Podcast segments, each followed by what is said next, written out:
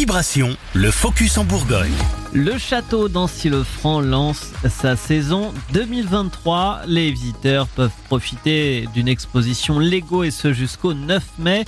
Pour cette cinquième édition, le thème retenu, c'est le cinéma. Les détails avec Thibaut Thévenet, assistant événementiel des lieux.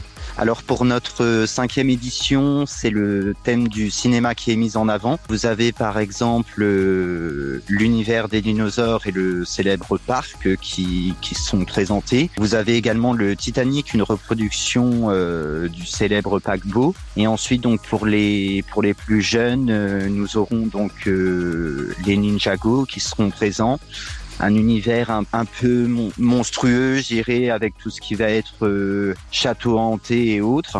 On terminera l'exposition avec euh, Cars de la célèbre firme euh, aux grandes oreilles. Voilà. Le magnifique palais Renaissance Iconé est en plein travaux depuis l'automne avec un chantier de restauration de la toiture de l'aile sud.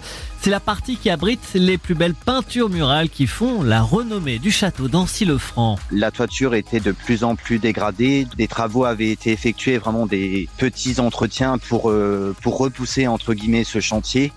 Sauf que, entre guillemets, ça ne pouvait plus attendre. Euh, l'aile, sud est quand même la plus importante euh, pour nous en termes de, peinture murale, parce que vous avez la, la galerie de Farsal et la Chambre des Arts qui sont quand même euh, renommées. Côté cour, il s'agit seulement d'une réfection. Par contre, côté jardin, c'est vraiment la restauration complète. Hein. Reprise de, de, bois, charpente, lucarne, donc c'est vraiment le gros œuvre côté jardin. Plus d'informations à retrouver sur château-ancy.com et puis si vous voulez réécouter cette chronique et les précédentes, rien de plus simple, rendez-vous sur notre site vibration.fr rubrique podcast Le Focus en Bourgogne.